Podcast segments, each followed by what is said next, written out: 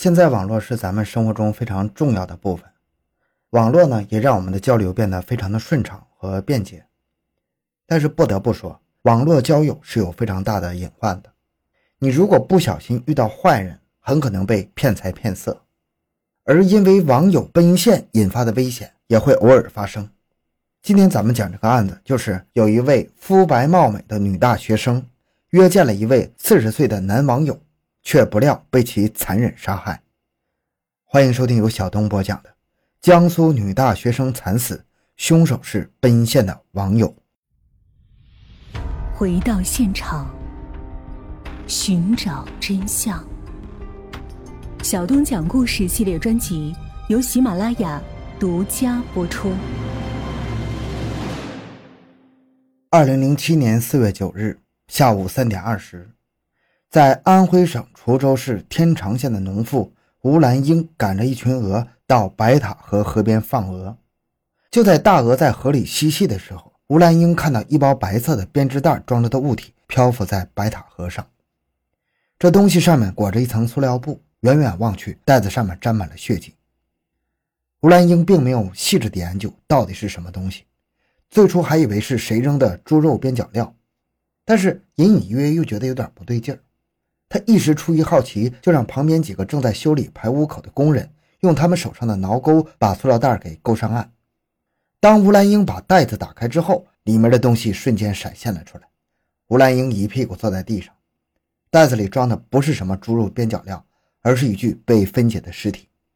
惊慌失措的吴兰英急急跑到一边，拿手机报了警。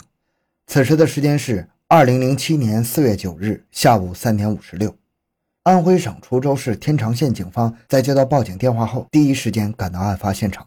警方在抵达白塔河岸之后，警方开始对案发现场进行勘验工作。在与报案人了解过基本情况之后，警方调来了一艘船，对白塔河进行一番仔细的打捞，在河里又将其余的石块打捞了上来。法医在第一时间对岸上的尸体进行初步鉴定。经过法医的初步鉴定，发现死者是一名女性，身高一米五五。身材十分丰满，年龄二十五岁，死亡时间应该是在六天前。由于尸体损毁严重，上岸的仅是躯干部分，并没有发现死者的头部，难以确定死因和身份信息。十根手指上有梅花图案的美甲，手指头上面印染的梅花图案不仅没有半点美感，反倒是给这两件残肢增添了一些诡异的气息。由于案情重大，滁州市与天长县两级公安机关立即成立专案组侦破此案。在一般情况下，警方分析凶手在杀害死者后，因为不具备藏尸的条件，所以选择了野外抛尸。河道抛尸案中，凶手都会选择远距离抛尸，并且在水流的影响下，发现尸体的地方很可能不是抛尸点，这无疑给案件的侦查增添了许多困难。确定第一案发现场和尸源，无疑将是首要问题。专案组经过研究决定，兵分三路：第一是在附近对尸源进行摸排。第二是在河道沿岸继续打捞残尸，第三是调取周边各地的监控摄像，看看是否有可疑人员，三管齐下，看看能否调查出线索。经过一个星期的缜密调查，专案组终于查到一个有价值的线索：一名男子向警方提供了一个消息，四月二日晚上七点五十分，他经过白塔河附近的大桥，突然发现有一名中年男性抱着一袋东西，准备往河里扔。警方根据这个目击证人的指认，恰好在桥栏杆上发现了血迹，而且经过证实，这确实就是死者的血迹，说明当时该男子撞见的就是抛尸现场。他所提供的消息是准确的，但是他由于不敢多管闲事，所以也没有在意那名男子。负责调查死者身份的民警也有了最新消息：四月十二日下午，办案民警在江苏省仪征市的一家美甲店发现了同死者同样的美甲样式。美甲店老板表示，大约在十天以前，一位三十多岁的女子带着一个小姑娘来到店里做了这种图案的美甲。根据老板的描述，警方开始寻找那天那名三十多岁的女子，但是警方始终没有找到。警方随即以美甲店为中心，展开对周边的 KTV 娱乐场所的调查，同时向社会发布相关消息，希望广大市民提供线索。在四月十三日下午。一通来自江苏扬州的报警电话，给案件带来了重大转机。据报案人称，在扬州某大学就读的女学生陈永芳已经失踪好多天了，给她打电话也显示是关机，这让家人朋友非常紧张。近日，他们在网上留意到滁州警方发布的信息，担心死者会不会是陈永芳啊？于是就给警方打了电话核实一下。陈永芳，女，时年二十五岁，身高一米五六，山东省安丘市人。两千零四年考入了扬州某大学。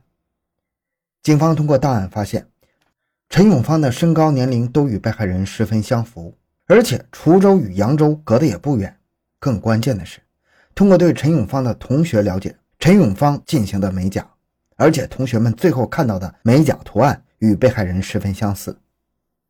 警方迅速通知陈永芳的母亲前往提取 DNA 进行比对，结果显示被害人就是陈永芳。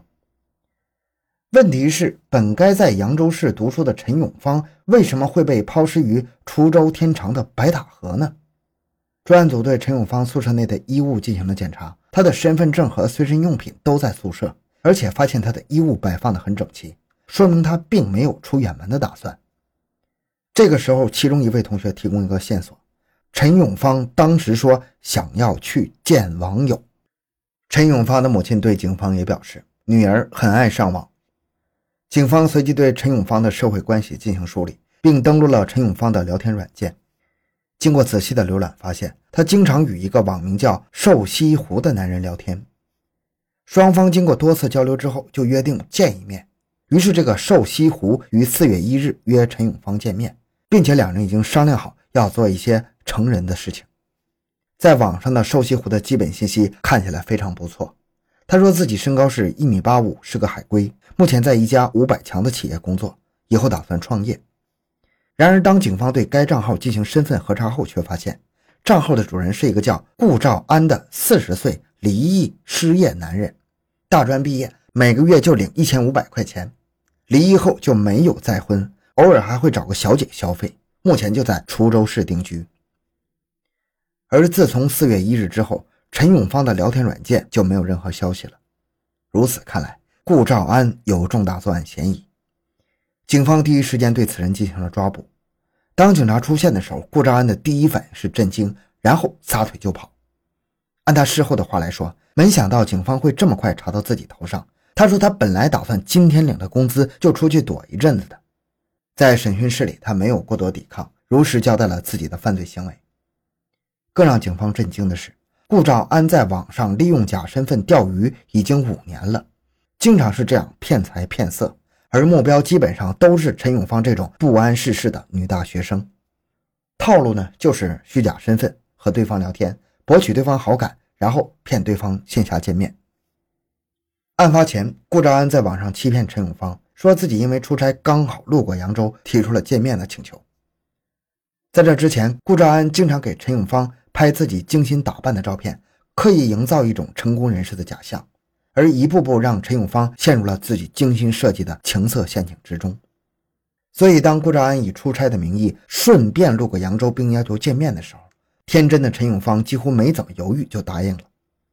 陈永芳在四月一日下午三点五十七分被一辆车牌号为苏 KG 零九六二的白色桑塔纳轿车接走。两个人先是在餐馆里吃了饭，之后两人就去了提前开好的酒店，并且发生了性关系。事后。陈永芳无意中拿起顾兆安的钱包查看，看到了钱包里他前妻的照片。当陈永芳得知顾兆安结过婚的时候，不禁大吵大闹起来，这下把顾兆安吓坏了。顾兆安随即拿起他的哑铃，对着陈永芳一顿乱砸，直至陈永芳没了呼吸。之后，他为了毁尸灭迹，残忍地将陈永芳的尸体肢解，第二天把碎尸丢进了白塔河里。他称，他以前骗的女生都十分顺从。他一般交往几次后，就逐渐疏离对方，又继续骗下一个，让自己永远都有新鲜感。而当陈永芳得知他的真实身份的时候，让他十分惶恐。再加上当时他情绪激动，因此用力过度，错手杀了人。顾兆安的行为已经触犯了故意杀人罪，而且事后还有分尸抛尸的严重情节，作案手法异常残忍，而且毫无悔意。两千零八年二月十八日。滁州市中级人民法院对案件进行了审理，认定顾兆安犯有故意杀人罪、侮辱尸体罪数罪并罚，依法判处死刑。好，这期案件讲到这里。小东的微博账号主播小东讲故事，欢迎大家关注，咱们下期再见。